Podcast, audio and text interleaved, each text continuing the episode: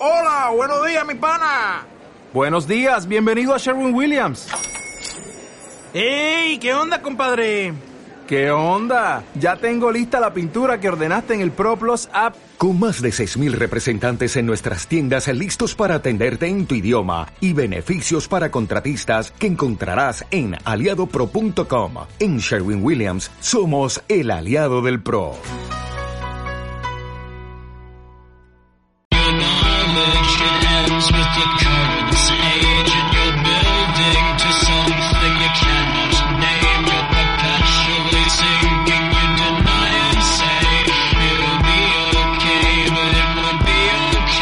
En CLM Activa Radio.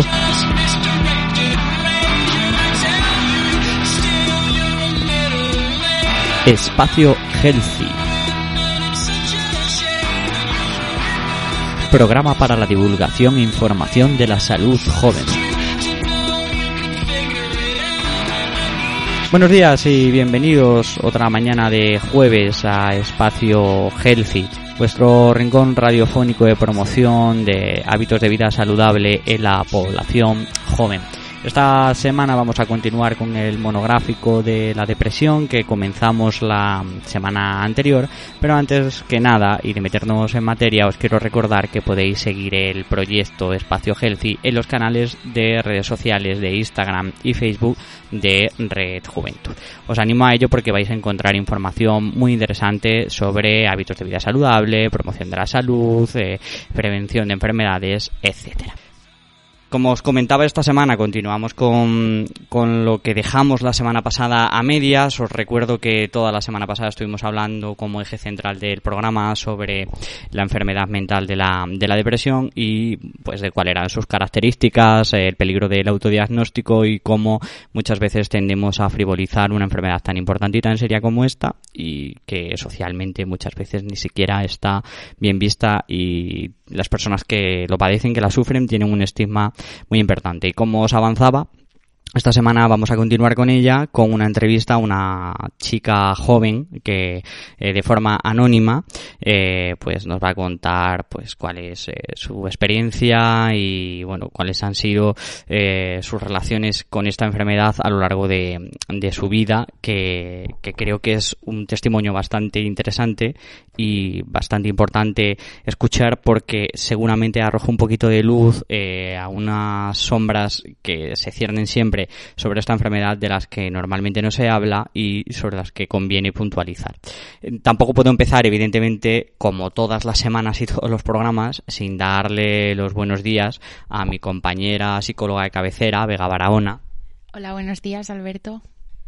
Y sin irnos mucho más allá, porque sabéis que el tiempo es limitado, que solo tenemos o solo podemos disponer de media horita todas las semanas, pues os vamos a presentar a esta mm, joven que viene para contarnos un poco su, su experiencia. Le doy los buenos, eh, los buenos días. Hola, buenos días. Mm, me resulta mucho interés saber cómo una persona que padece de depresión se da cuenta que padece depresión o en qué momento empiezas a ser consciente de que tienes este, eh, este problema, eh, te diagnosticas a ti misma, es por algún tipo de acontecimiento que sucede y que te hace empezar a pensar sobre ello, vas eh, directamente al médico. Yo desde que era pequeña me notaba como diferente a las demás en mis actitudes, en mi forma de reaccionar a lo que me pasaba, pero hasta que me independicé no acudía a una figura profesional porque no pensaba que fuera algo que se podía curar. Ya cuando mi depresión empeoró a tal punto de impedirme llevar mi vida normal en el día a día, pues me di cuenta de que no podía seguir adelante así y fue entonces cuando me puse en contacto con una psicóloga y fue ella la persona que me diagnosticó depresión. La depresión, igual que todas las enfermedades físicas, no se puede autodiagnosticar. Puede que tengas una idea de lo que te está pasando, pero tiene que ser la figura profesional la que te hace la diagnosis y te proporciona una cura. Entiendo entonces que hubo una parte importante de tu vida en la que tenías ciertos síntomas o tú te encontrarías mm, distinta posiblemente a lo que entenderías que era estar bien, pero que no te animaste a dar el paso porque comentabas que hasta pocos años después no, no te animaste a ir a la psicóloga. Sí, yo nunca me he sentido muy a gusto conmigo misma, me comparaba mucho con el resto de compañeras y compañeros. Con ocho años me acuerdo que pensaba que estaba tirando mi vida a la basura, que no tenía el tiempo para hacer lo que quería. Tenía y tengo muchos pensamientos negativos y obsesivos, pensamientos suicidas. Creo que mi madre realmente no se daba cuenta de ello, porque aún con estas dificultades, pues yo podía ir al colegio, podía ir, al instituto como una niña totalmente sana. Y fue por eso que quizás en su momento no se plantearía la idea de ir a una psicóloga o un psicólogo a hablarle de lo que me estaba pasando en la cabeza. Además tenía una situación familiar muy compleja y a mí me daba mucha vergüenza contarle a mi madre lo que sentía. Eso creo que se debe sobre todo al desconocimiento que todavía existe acerca de las enfermedades mentales, a los prejuicios, a los estereotipos sobre las enfermedades mentales, que se consideran enfermedades invisibles sobre, sobre las que no se habla y sobre las que se conoce muy muy poco. Hubo entonces, me imagino, un momento eh, en el que pasaría algo, o que decidiste un, límite en el que te animaste a ir a, a la persona o a acudir a, a un profesional. ¿Y cómo eran esos síntomas que tú percibías? ¿En qué momento tú empiezas a identificar, me siento de esta forma, o estas cosas que me pasan no, no son normales, o yo no las veo en los demás, o no me siento eh, bien conmigo? ¿Qué tipo de síntomas experimentabas, experimentabas tú? Pues hubo un momento en el que mi enfermedad empeoró mucho, yo ya no podía levantarme de la cama, salir de, casa, no tenía ganas de hacer nada, todo me parecía un reto y un esfuerzo y al punto que la, la depresión estaba acabando con mi vida escolar, laboral y social y tuve que dejar durante una temporada de ir a la universidad y de ir a, a trabajar. Y fue entonces cuando fui a mi médico de cabecera y desde ahí ya él me mandó al hospital y me dio cita con una psicóloga.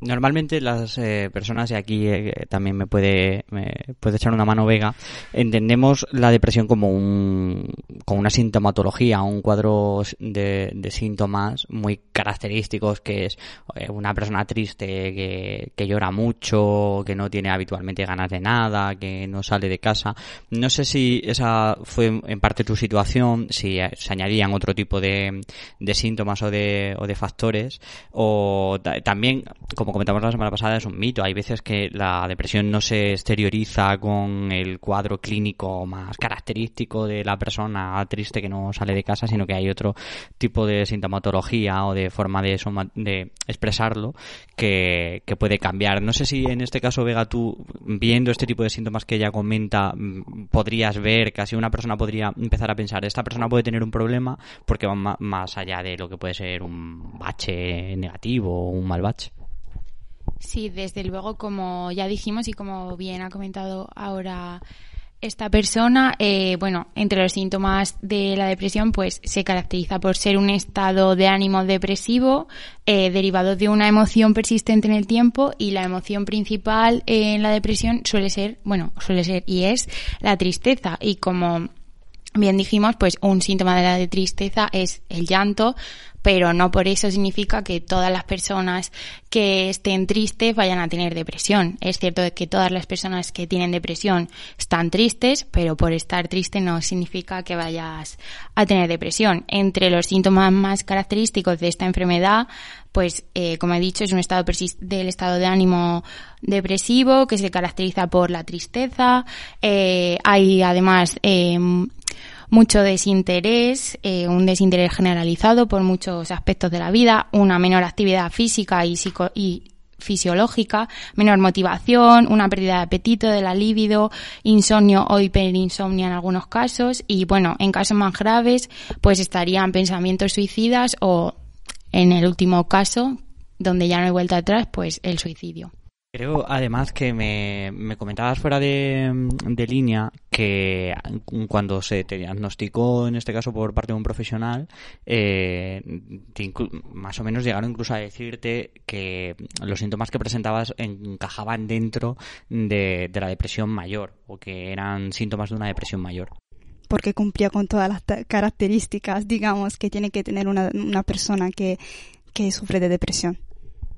una vez que acudes al, al, a la consulta, en este caso de un profesional de la, de la psicóloga, empiezas a notar mmm, algún tipo de alivio o te ayuda por lo menos el pensar ahora estoy diagnosticada o sé lo que me pasa, no es una cuestión eh, emocional mía que es que sea así, sino que sufro una enfermedad. ¿A ti te resultó de alivio mmm, saber que tenías una enfermedad, un problema y que no era una cuestión que dependiera de ti? Por un lado sí, porque por lo menos le podía poner un nombre, pero por otro lado yo pienso que como las enfermedades mentales todavía están muy estereotipadas y no, no se le da la misma importancia que a las enfermedades físicas, pues yo creo que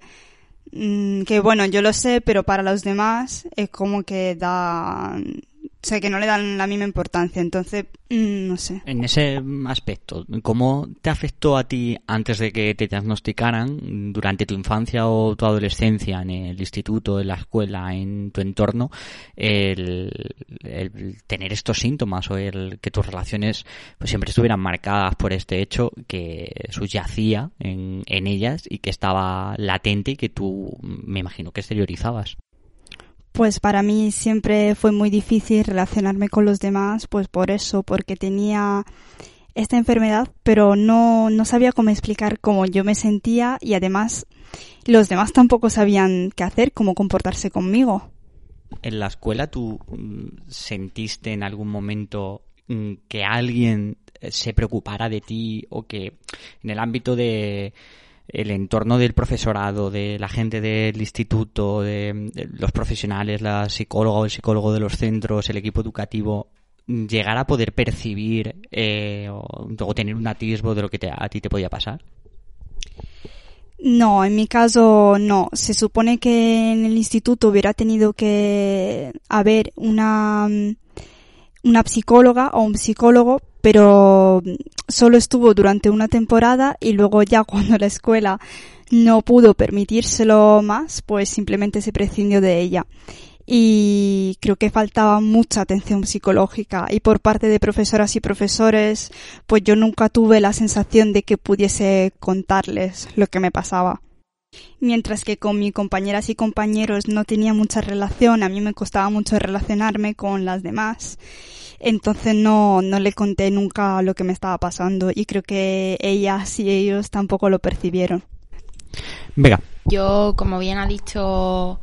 esta chica, eh, muchas veces cuando tenemos una etiqueta o, bueno, un, un, diagnóstico, muchas veces se percibe como una etiqueta y sentimos que no somos, pues, parte de un grupo, no nos sentimos iguales que los demás, pero es importante pensar que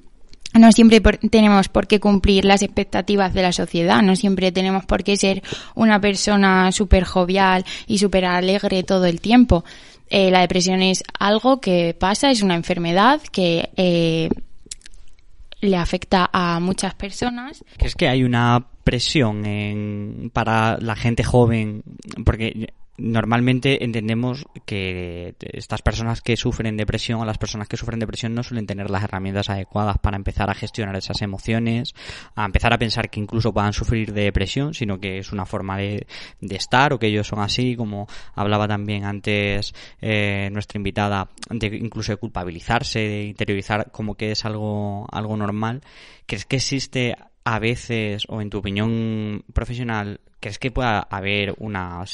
forma, por ejemplo, de entender la depresión como de culpabilizarse a uno y de entender que es una losa que llevamos, incluso ocultarla, forzarse a tener que sentirse bien porque no tengo derecho a, en este caso, a estar enfermo? Sí, desde luego que lo que dices, o sea, toda la razón, eh, muchas veces nos culpamos a nosotros mismos por tener una enfermedad. Cuando tú si estás mal o, te has hecho un esguince, no te culpas de decir, vaya, qué torpe soy, me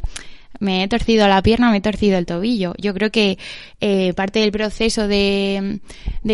curación de esta enfermedad, del tratamiento, es aceptar el sufrimiento como una parte de este proceso y sobre todo, eh, pues eso, como he dicho, no siempre tenemos que, por qué cumplir unas expectativas que son impuestas por una sociedad, ni mucho menos eh, sentir que no encajamos y sobre todo saber que no pasa nada por tener una enfermedad mental y que la, vi la vida sigue. Una de las las circunstancias que más puede confundir son en esta enfermedad ciertos, ciertos síntomas. Porque, claro, ¿cómo discernimos la diferencia o cómo sabemos si podemos tener depresión o estamos tristes o cuál es esa línea que nos ayuda a distinguir el, simplemente la tristeza de algo mucho más serio? Sí, la verdad que esta pregunta es una pregunta bastante buena porque, como hemos dicho, no es lo mismo eh, la tristeza que la depresión y es muy importante diferenciarlo porque la tristeza es una emoción, bueno, es una reacción emocional eh,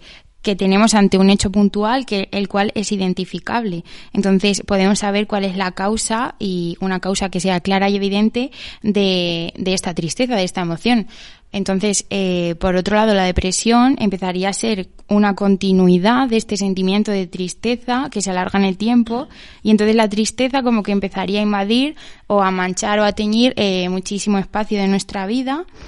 y se prolongaría pues eh, a un trastorno depresivo lo cual se convierte pues a un trastorno del estado de ánimo donde ya la causa es súper difusa y es más difícil identificarlo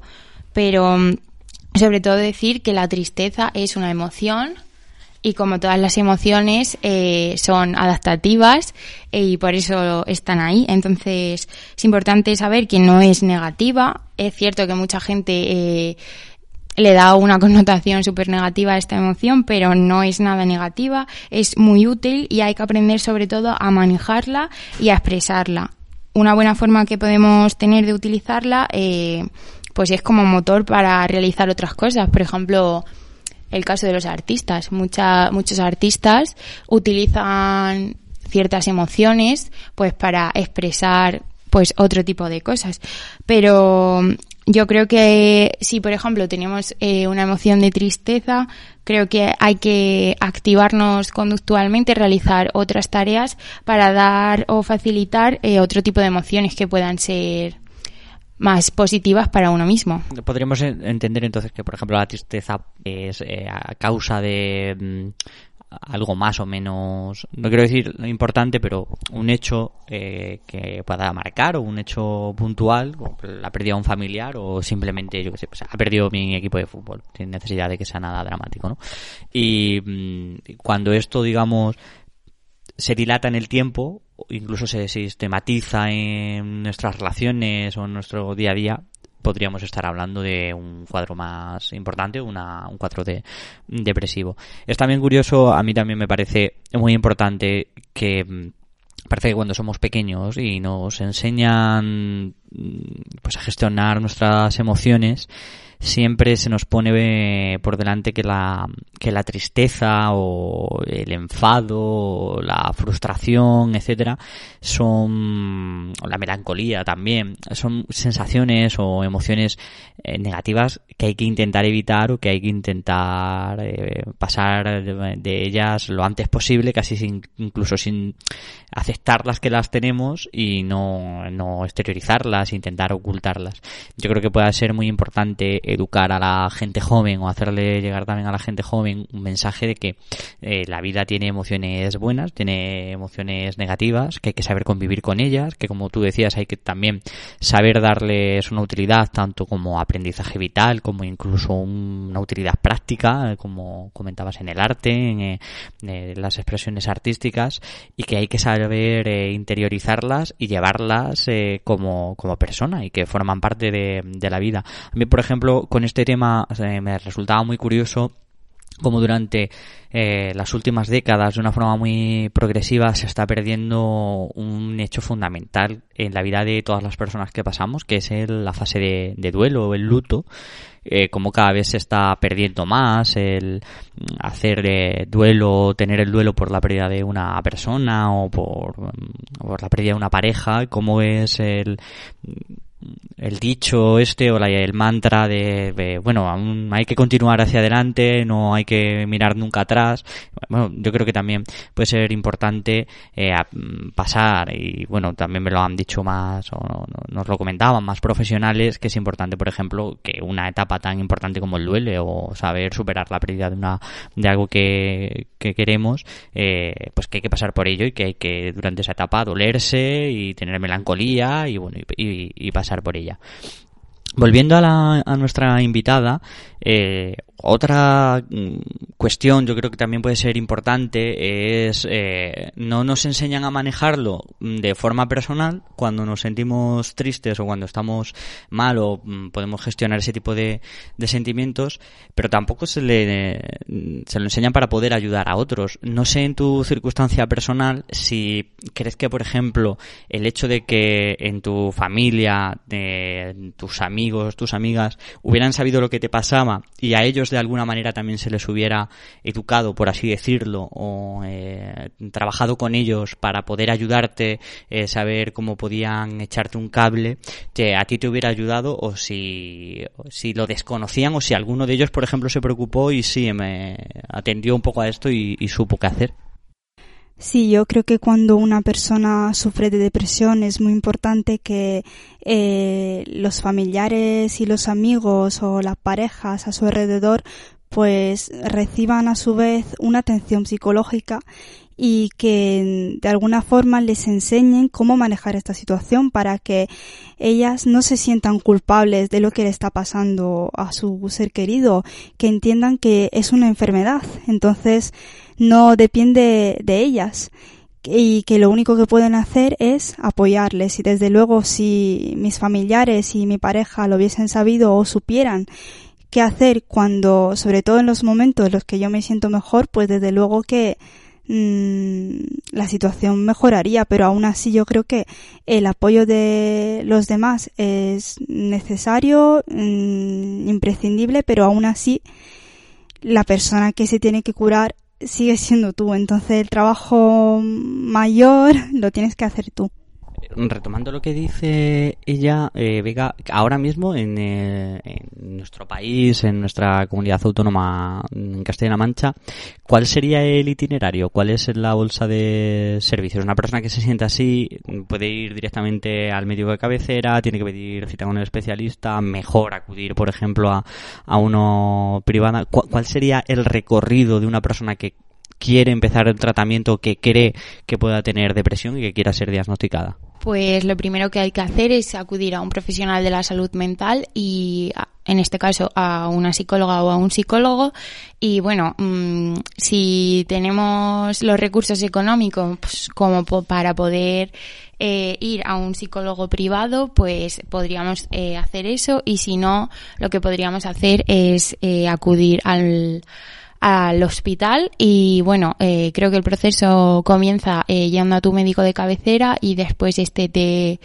te deriva, pero claro, eh, no podemos tener una atención tan rigurosa y tan individualizada en un sistema de salud pública que no apuesta por la salud mental si tenemos un ratio de psicólogos eh, que es mínimo para todas las personas eh, a las que les hace falta. Eh, lo normal es que haya un seguimiento y que haya una atención individualizada para cada paciente que no hay debido a que no se aumentan pues mm, plazas de PIR en esta en estos momentos y se le da prioridad a otras cosas que yo no digo que no sean importantes, pero en este caso la salud mental es importante y la salud mental no debería ser un un producto que se vea como un privilegio de clase porque eh, tanto las personas con dinero como las personas que no tienen tanto dinero eh, tienen problemas, eh, problemas de salud mental igual que problemas físicos y debería apostarse por una salud mental que sea pública y que esté al alcance de todos. Entonces,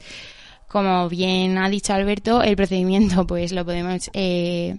empezar yendo a un psicólogo privado y si no yendo al hospital, pero eh, la atención pues no es tan individualizada ya que eh, los psicólogos que hay en el hospital obviamente hacen lo que pueden porque no dan abasto de la cantidad de pacientes que tienen y el ratio de psicólogos que hay para ellos. Muchas veces también suelen derivar a otros servicios de salud mental como son psiquiatría y muchas veces lo que se hace pues es un abuso de fármacos que tampoco digo que no sean necesarios, pero según qué casos, creo que hay que ajustar muy bien el tratamiento, ya sea eh, con fármacos como psicológico, a las necesidades de cada paciente y ya que no funcionan todas las pastillas para las mismas enfermedades, tampoco funcionan los mismos tratamientos para las mismas enfermedades. Entonces, no podemos sobremedicalizar a la población cuando con una terapia psicológica eh, eso es suficiente coincido completamente con el diagnóstico que, haces, Vega, porque eh, que es un déficit muy importante en nuestro sistema de, de salud pública, la falta de, mm, de entendimiento de que la salud mental tiene que, que ser un eje en el que pivote toda la, toda la salud, incluso no solo que sea eh, de origen eh, o con un aspecto, con un enfoque de tratamiento también, sino de prevención, ¿no? Creo que muchas veces se podría solucionar el desarrollo de ciertas enfermedades mentales o de ciertos problemas de, eh, que podemos tener a lo largo de la vida simplemente pues acudiendo al psicólogo cuando a lo mejor empezamos a sentirnos mal, ¿no? No, no, dejo que se me caiga el brazo si me duele, sino que cuando empiezo a notar primera síntomas de molestia, pues acudo. Yo creo que, la salud mental sea entendida como un eje vertebrador de nuestra vida y que de la misma forma que se entiende que en cualquier momento puedes tener acceso a la medicina o a los sistemas de salud eh, con cualquier otro tipo de enfermedad física, eh, pues la salud mental debería estar totalmente integrada tanto en todas las etapas mm, del sistema sanitario, desde prevención a tratamiento, incluso también en el ámbito escolar, universitario, laboral también. Eh, un tema también muy interesante, el tema de la, de la depresión en el, en el trabajo y de la psicología en, las empresas, etcétera. Tarde o temprano habrá que abordarlo. Pues nos estamos quedando sin tiempo para mucho más. Entonces, eh, bueno, pues eh, queremos agradecerte, eh, queremos agradecer a nuestra invitada, pues como ha narrado una experiencia que sin duda es, ha sido, es eh, dura para ella y, que nos lo ha contado y que nos deja eh, ver lo, lo, complejo que es vivir con esta enfermedad, que hay mucho camino por recorrer, que las personas que la sufren necesitan eh, mucha más ayuda de la que pueden eh, recibir a día de hoy, que el sistema tanto sanitario como nosotros como sociedad no estamos preparados para, eh, para sustentar esta, esta enfermedad y que hay todavía eh, muchísimo camino, muchísima lucha y muchísima dedicación para tratar la enfermedad o las enfermedades de, de la mente, de toda la salud mental, de cómo es debido a cómo se tratan el, el resto de, de, dolencias. Así que damos muchas gracias. No sé si como última intervención también arrojar un poquito de positivismo de que pues bueno,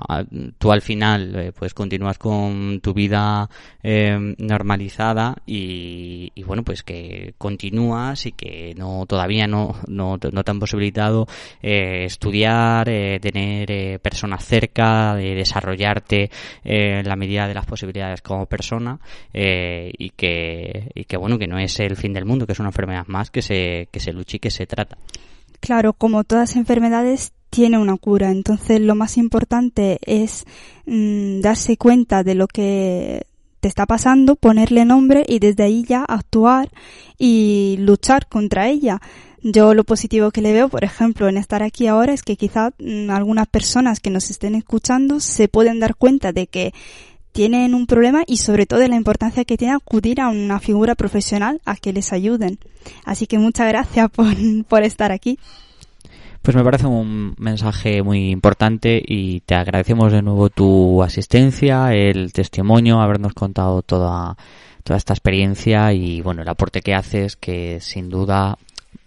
es muy, muy conciso, muy revelador y la verdad es que es eh, impactante por lo que te toca vivir, lo que siente una persona que ha padecido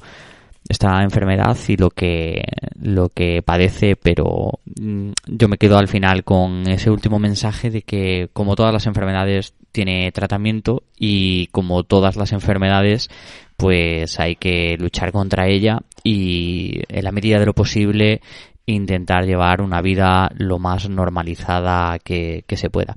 Pues con esto nos despedimos hasta la próxima semana. Os recordamos que podéis enviarnos vuestras preguntas, sugerencias o temáticas de las que os interesaría que habláramos,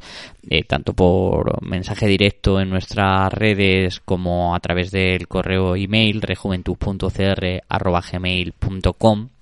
En estas vías eh, recibiremos todas aquellas inquietudes que nos mandéis e intentaremos aclarar ya a partir de la, de la próxima semana. Os agradezco a nuestra invitada y a Vega nuevamente la participación y a todos vosotros y a todas vosotras os veo en la próxima emisión el jueves a las doce y media de la semana que viene de Espacio Healthy. Os doy muchas gracias por haber acompañado en este ratito radiofónico y nos vemos la próxima semana.